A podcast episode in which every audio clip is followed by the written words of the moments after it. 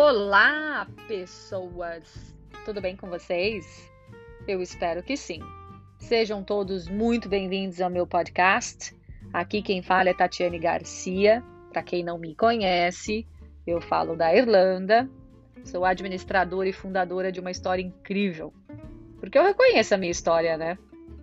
Bom, assim como todo mundo, eu tenho uma personalidade única, mas o meu temperamento é o temperamento sanguíneo. Claro que uma leve escala no melancólico, porém com muito bom humor.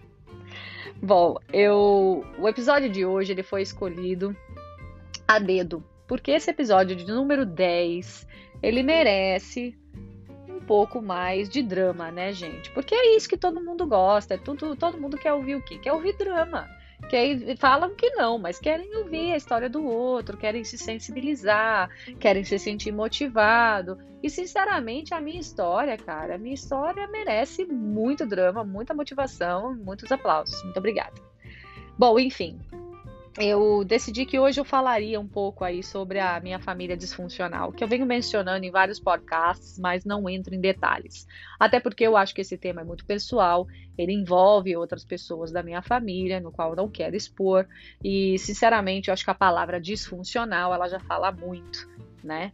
A palavra disfuncional, ela envolve é, bebida alcoólica, ela envolve violência doméstica, ela envolve é, comunicação disfuncional, ela envolve, claro que disfuncional já está na palavra, mas ela envolve essa falta de comunicação, de assertividade, de compreensão, de amor, de respeito, né? Muito abuso verbal. E é isso, gente. A minha infância, ela foi bem tumultuada. Eu, para ser sincera, já sofri muito bullying e eu comentei sobre isso também, até porque quando eu era criança não tinha entendimento de algumas coisas que aconteciam comigo, como por exemplo, eu sofria de hiperidrose. Para quem não sabe, hiperidrose é uma glândula que aparentemente o nome é sudorípora, se eu tô, não posso estar enganada. Mas essa glândula ela produz muito mais suor do que o normal. E é um suor sem odor, porém é um suor excessivo que te atrapalha em tudo, né? E eu suava demais a minha mão, é, os meus pés, eu suava embaixo dos meus braços, né? E, e, era constrangedor, eu não entendia que aquilo era, era ok, que aquilo era só suor. Criança é cruel e eles tinham uma maneira ali de, de me atacar por causa disso, né? Eu fui excluída de muitas, muitas coisas, como por exemplo, eu não pude aprender a tocar nenhum instrumento, porque violão, por exemplo, eu enferrujava as cordas, eu não conseguia usar chinelos havaianas, então na época de verão, que as crianças gostavam de usar a sandalinha melicinha, né? que aquela época era uma sandalinha muito barata, hoje é caríssima, mas é, vinha até com uma pochetezinha, meu pai comprava na feira, e meu sonho era poder usar ir para a escola, mas eu suava o pé, aquilo era nojento, né? Aquilo fazia barro no meio dos dedos, e as crianças ficavam como? Tirando sarro. A minha mão suava, e eu passava a mão no meu cabelo, e era, era aquela coisa de, meu cabelo já era um cabelo volumoso, bem cacheado. E aí eu passava a mão no cabelo, cara, aquilo armava, virava uma, uma Maria Betânia total. E eu lembro que eu chegava na sala de aula e as crianças começavam a cantar Quem me chamou? Era, era esse nível de crueldade. Então, assim, eu já cresci com uma estima muito baixa, muito abalada, né? Até porque a minha irmã mais velha sempre foi muito bonita e eu era muito comparada a ela. Por que, que a sua irmã é bonita e você é feia? É uma loucura, gente. Mas enfim, vou deixar de lado esse bullying todo que hoje já foi superado e, para ser muito sincero, eu dou muita risada. Mas voltando aí ao disfuncional, onde houve aí toda essa essa tensão, né? Eu posso dizer que eu, vou, eu, estou falando por mim, sobre mim, e não sei exatamente se as minhas irmãs se sentem assim, até porque nós tivemos, é, nós moramos na mesma casa, somos filhas dos mesmos pais, mas tivemos quatro ah, infâncias diferentes. A minha infância foi diferente da minha irmã mais velha, e a, a, infância da minha irmã do meio foi diferente da mais nova, e assim por diante. Isso é possível e aconteceu sim. É, nossa vida teve muitos episódios ah, tristes, né? Muitos episódios aí que marcaram todas nós, na época do Fernando Collor de Mello, lá 1992, quando aquele cara, não vou falar palavrão, tá, gente? Eu vou ser bem educada. Quando tudo aquilo aconteceu, meu pai adoeceu. Ele era muito jovem ainda, ele só tinha 38 anos. Ele teve um derrame, onde ele perdeu total é, comando das pernas, do braço. Na verdade, isso atingiu metade do corpo, foi o lado esquerdo. E o meu pai, um homem machão, um cara que, né, ele era bem orgulhoso também, já falei sobre isso.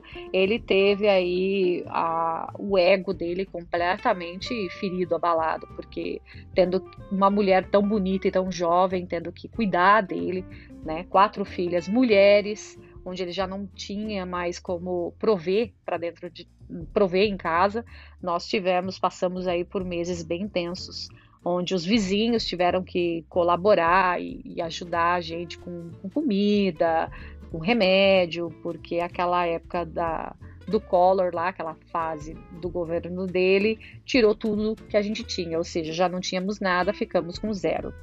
Bom, isso tudo também levou meu pai a beber mais que o normal. Então a gente já vivia em uma fase onde é, a, a, repressão acontecia o tempo todo. Meu pai era um homem violento, infelizmente, bem severo. E depois da doença ele bebia mais e fazia a nossa vida um terror. É, existiu também ali uma, uma falta né, de, de respeito muito grande, onde as, a, a, o abuso verbal ele era constante. E isso acontecia de todos os lados. Né? Isso não só é, por parte do meu pai, mas automaticamente minha mãe, cansada, estressada, acabava atacando a gente também é, de uma certa forma e até mesmo que inconsciente. Bom, um, uma outra coisa interessante que eu acho que, que vale a pena mencionar, é, que faz parte desse disfuncional, né? É que eu, quando criança, eu tinha muito medo de me expressar. Né? Os meus pensamentos, os meus sentimentos, eles eram de culpa. Eles eram constantemente sentimentos de culpa e, e repressão, né? Bom, sempre aí rotulada com, com, nomes pesados, como burra, preguiçosa, mentirosa, egoísta, uh, feia. Isso tudo teve sim um impacto muito grande na minha vida. Eu aprendi a não questionar os meus pais e a não confiar nas minhas percepções e sentimentos. Essa confusão de funções, porque essa é a palavra, né? Essa confusão de funções, onde os meus pais sempre foram emocionalmente ausentes e a vida me levou a tomar responsabilidades né, dos meus pais ainda muito nova, isso tudo se tornou uma previsibilidade, né, gente? Essa talvez seja a palavra. Então, a imprevisibilidade ela causou vícios, como o vício de trabalhar demais. E isso teve um impacto não só na minha, nos meus relacionamentos, é, também nos meus relacionamentos afetivos, é, amorosos, no relacionamento comigo mesma. É, a escassez, ela me aterrorizava. Né? A escassez, ela era o maior vilão da minha vida. Eu morria de medo da escassez. E com isso eu desenvolvi uma ansiedade silenciosa. Essa ansiedade silenciosa, ela me trouxe sérias consequências no futuro. E ainda quando adolescente, eu, eu sentia bastante dores de cabeça e dores de estômago, porque com 29 anos eu sofri uma cirurgia de refluxo seríssima causada pelos anos de estresse e opressão emocional. E para quem me conhece, conviveu comigo naquela fase, sabe que eu passei dias assim dificílimos, onde eu fiquei basicamente 40 dias sem poder comer comida sólida, apenas comida líquida. Eu emagreci muito. Eu tive uma eu, eu passei assim por uma série de série de questionamentos, né, com relação a tudo, a todo aquele momento que eu estava vivendo. E continuação de tudo isso, uh, a luta contra o workaholismo. Eu nem sei se essa palavra existe, se não existe para quem para quem não entendeu, é a pessoa que trabalha demais, né, que é viciada em trabalho. Então, o que você faz no seu free time, trabalho? O que você gosta de fazer, trabalhar. é, o que você tem feito ultimamente trabalhando? Então era isso, né, gente? A palavra era trabalhar, trabalhando, trabalho, trabalho. E era qualquer tipo de trabalho, porque eu não me contentava só com o trabalho de segunda a sexta. Sábado e domingo eu procurava mais trabalho. Era realmente uma coisa que eu nunca entendi o porquê. Mas hoje eu vejo claramente que era medo da escassez. Bom, com tudo isso, né, com toda essa história que eu estou dividindo com vocês, eu acho que explica um pouco do impacto que eu venho dividindo com vocês, eu venho dividindo o, o porquê a, a, minha infância, né, essa a família disfuncional, ela teve tanto impacto na, na minha vida e principalmente, né, a minha vida adulta. Bom, gente, vamos ser sinceros, né? Eu tinha tudo para dar errado, absolutamente tudo para dar errado. Mas e aí? O que, que aconteceu? é simplesmente uma pessoa que ela é mais resiliente, ela é uma pessoa mais é, consciente. Bom, a verdade é que eu nunca quis parar de estudar e eu sempre gostei, eu tive muito prazer em poder estudar. Mesmo que posso dizer que a maior parte das vezes eu, eu passei de ano, eu conquistei títulos, eu conquistei certificados, porque eu tenho uma, uma, desculpa, uma competência comportamental muito boa, muito grande. E muitas das vezes eu falo isso que a minha vida ela foi construída através de conexões. Né? As pessoas que passaram pela minha vida, os anjinhos que Deus colocou em cada situação, em cada episódio, foi justamente para que eu conquistasse essa, esses títulos, esses certificados. Né? Eu nunca conquistei nada sozinha. Sempre teve um personagem ali presente e um personagem diferente em cada situação, onde a cada conquista eu posso dizer graças a fulano, graças a ciclano. É, eu reconheço isso, eu sou muito feliz por, por ter tido essas pessoas ao meu redor. Bom, para quem não sabe, eu sou formada em secretariado executivo bilíngue, pós-graduada em administração de empresas, Aqui na Irlanda, eu fiz uma segunda pós-graduação em Digital Marketing e Online Trends, e recentemente eu fiz um Professional Diploma em Project Management, que é gerenciamento de projetos. O que sinceramente foi bem desafiador e, mais uma vez, graças aos amigos, eu conquistei mais esse título. A verdade é que tudo isso são só títulos. E se eu falar para você hoje quem é Tatiane sem títulos, eu consigo descrever. Eu consigo porque eu criei essa essa inteligência emocional ao longo dos anos, mas graças à Irlandinha, graças a esse deserto que eu atravessei. Porque a minha jornada de verdade, ela começou aqui. Foi quando eu atravessei o oceano em busca de oportunidades. Foi assim, como um tiro no escuro, né? Mas nesse deserto, é, esse tiro, ele foi certeiro, cara. Porque, como eu já disse, né, cara, eu atravessei tudo isso com pouco dinheiro, com zero autoconhecimento, com pouca ambição, mas com muito potencial. E aqui foi a verdadeira prática do letting go. Para quem não sabe, letting go é deixa ir, né? Deixa aí o material, Deixa o ego ir, o passado. Isso tudo, gente, conquistando em, em, um só intercâmbio. Por isso que eu falo que é tão importante que exista essa, essa que seja meses ou talvez um ano sabático, essa troca cultural, né? Se, se eu sei que é difícil, eu sei que não é não está disponível para todo mundo, mas nada é impossível. Quando a gente quer algo, a gente conquista, atrai, é, foco, dedicação, renúncias. Isso é possível. Isso aqui, gente, não é um coach, não. Eu só estou dividindo com vocês um pouco da minha história e eu não posso deixar de dizer que eu tive que renunciar a muitas coisas para estar tá onde eu estou. Isso tudo aqui não aconteceu sem renúncias. Isso aqui aconteceu com muito foco muitas vezes sem foco também, muitas vezes perdida. Mas aí eu tenho os amigos que funcionam como mentores, um que está lá nos Estados Unidos, que me manda uma mensagem e fala: minha filha, se acha aí que o negócio está ficando pesado. A outra manda, e aí, vou te ajudar. E assim vai, né? Aí tem a mentora espiritual, a amiga que, que, me ajuda a entender a palavra de Deus, aí tem a outra amiga lá que me ajuda na autoestima, e assim vai. Por isso que eu falo que é muito importante a gente prestar atenção em quem nós temos do nosso lado. Pessoas que agreguem, não pessoas que só tiram. Bom, enfim, lidando com tudo isso, né, com as minhas emoções, ao meu favor, é claro, que isso ficou bem claro, né, que uh, eu fui criando hobbies aí, fui verbalizando também, e isso tudo foi se tornando é, muito positivo ao meu favor onde eu hoje eu entendo qual é o meu propósito com relação à vida. Eu adoro ajudar pessoas e eu quero focar nisso, independente dos meus títulos. É, eu acho que 40 anos de bagagem é sim o suficiente para ajudar muita gente. E basicamente isso tudo aconteceu, porém com um fato interessantíssimo e que talvez seja até aí o tema de um próximo podcast. Esse fato é o seguinte, que quando a gente fala numa outra língua, nós criamos uma nova identidade. Isso é comprovado cientificamente, tá? É, eu, particularmente, não sabia que era possível e comprovado, mas o nome disso é identidade cultural.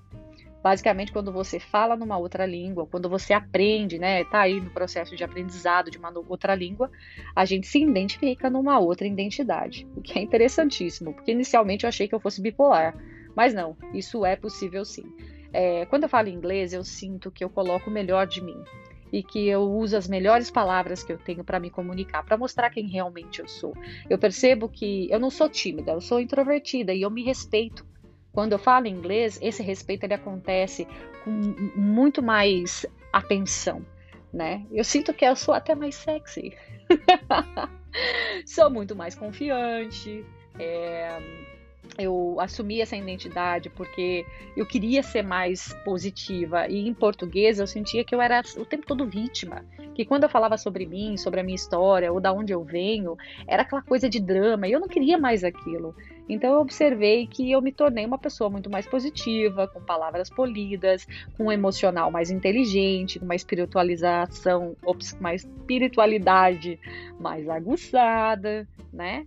Mais saudável também. É, é interessantíssimo tocar nesse assunto, porque é, aqui eu sou muito mais saudável, não só no que eu como, não só no que eu, no que eu vivo, qualidade de vida, é, trabalho. Hoje eu trabalho de segunda a sexta, menos horas, meu Deus, eu não posso assim, reclamar de forma alguma.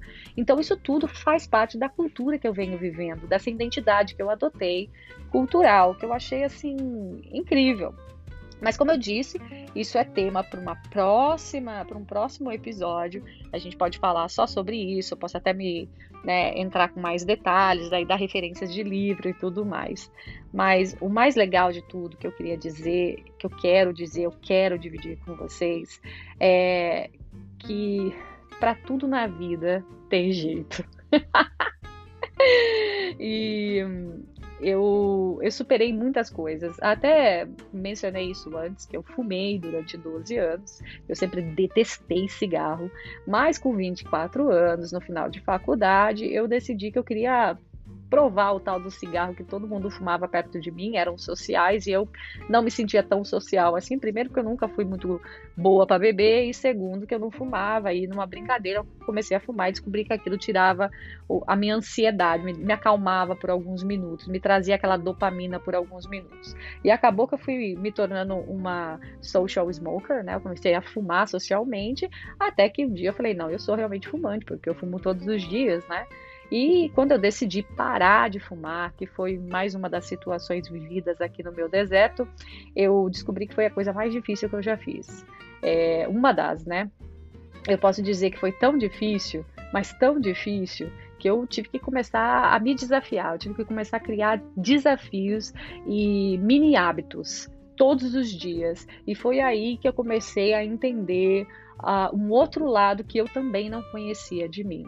E só que ele estava muito relacionado também com quem eu já sou, com quem eu já era desde lá atrás, desde quando eu tinha meus 12, 13 anos, que aí entra também o poder de reconhecer a história da gente, né? Bom, enfim, gente, eu não vou mais me alongar, só queria falar sobre esse tópico no nosso episódio de número 10, para poder fechar, né, esse ciclo aí e falar que é, eu estou muito feliz de poder dividir um pouquinho da minha história com vocês. Eu espero que gostem. Eu espero que de alguma forma eu toque o coração de alguém, ou que esse tópico aí seja um tópico, a gente fala debatable, para ser debatido numa outra situação, ou talvez com uma outra pessoa. E é isso. um ótimo dia para vocês. Muito obrigado do fundo do meu coração. Nos vemos soon. Até mais. Tchau!